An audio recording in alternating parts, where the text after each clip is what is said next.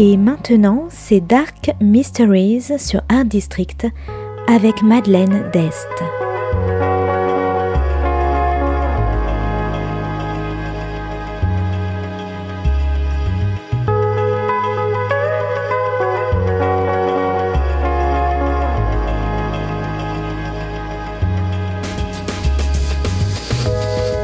Welcome to Dark Mysteries, a book review show devoted to crime, mysteries, thrillers, and the dark side of human nature. I'm Madeline Diest. Join me as I talk about great books in the crime and mystery genre. Today's book is Do Not Disturb by Claire Douglas, published by Penguin in 2018. Today's book is all about family, ghosts, and secrets.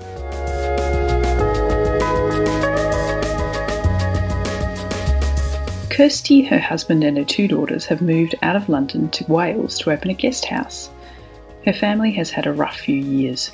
Her husband's suffering from depression, and a guest house in the Welsh mountains is a chance to make a fresh start. They couldn't afford it on their own, and they've had to enlist Kirsty's efficient but critical mother to join them in the new venture. And while the locals are less than welcoming, Kirsty is determined to make it work.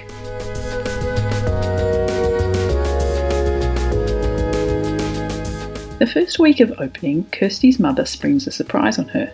She's invited Kirsty's estranged cousin Selina to stay with them. Selina, accompanied by her sickly daughter, has left her abusive husband and has nowhere else to go.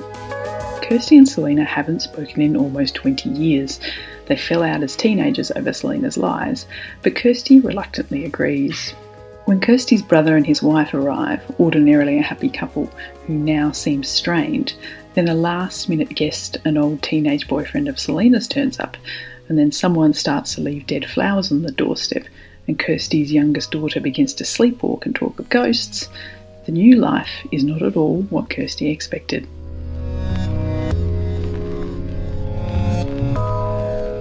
Do Not Disturb is an all too real psychological thriller about family and the secrets which you can't escape when you're drawn back to the past to face the present.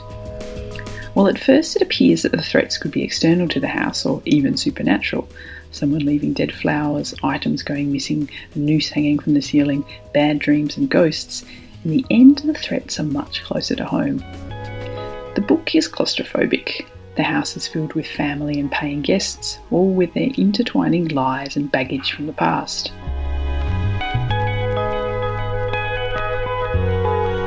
It's also all about trust.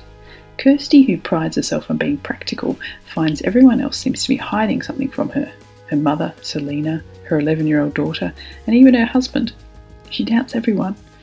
Yet she still feels she has to be the person to hold it all together, running a business and servicing her guests, while all around her is family drama.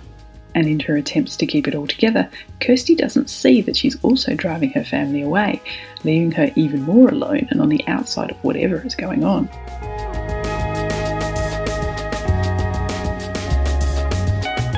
Of course, Do Not Disturb is about lies. Can Kirsty trust anything cousin Selina says? Has she left her lying past behind her? And of course, Selina's not the only one who lies. At the heart of it, we're all guilty, despite our motives, what we do to protect ourselves and the ones we love. So if you like picturesque Welsh villages, family drama, tension, ghosts, and lies, I recommend Do Not Disturb by Claire Douglas.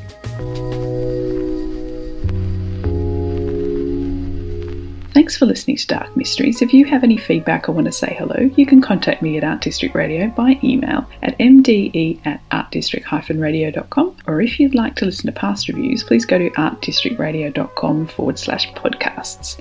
And until next time, happy reading.